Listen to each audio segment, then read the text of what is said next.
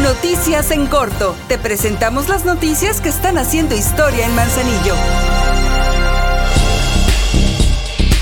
Como cada semana, la presidenta Griselda Martínez hizo entrega de los apoyos del programa de atención a grupos vulnerables. En esta ocasión, fueron 28 familias manzanillenses y también dio ayuda para la movilidad académica de tres jóvenes que irán a complementar sus estudios a Corea, España e Italia.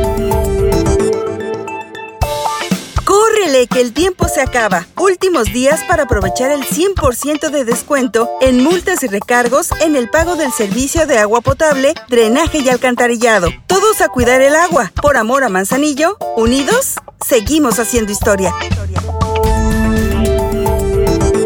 Para mejorar los servicios que presta la CAPTAN directamente para los habitantes de la delegación de Santiago, la presidenta Griselda Martínez hizo el arranque de los trabajos para sustituir las redes de agua potable y drenaje sobre la calle Revolución, lo cual dijo beneficia a todas y todos, pues dejará de haber derrames de aguas negras, con lo cual se cuida el medio ambiente.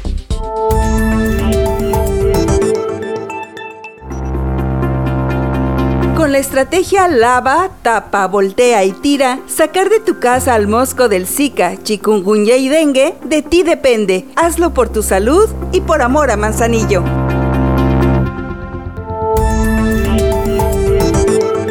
La presidenta de Manzanillo, Griselda Martínez, tomó la protesta a las y los integrantes del Consejo Consultivo de Ordenamiento Territorial y Desarrollo Urbano. Lo anterior durante la primera sesión de este consejo. En las instalaciones del Implan, la alcaldesa como presidenta de este consejo tomó la protesta de ley correspondiente a la directora del Implan, Elisa Gutiérrez Guzmán, a la representante del Colegio de Arquitectos de Manzanillo, Ana Laura Bravo Sandoval, y a Verania Isabel Rocha Posas, en representación del presidente del colegio, Asociación de Arquitectos, Directores Responsables del Estado de Colima, Joaquín Torres Apiain.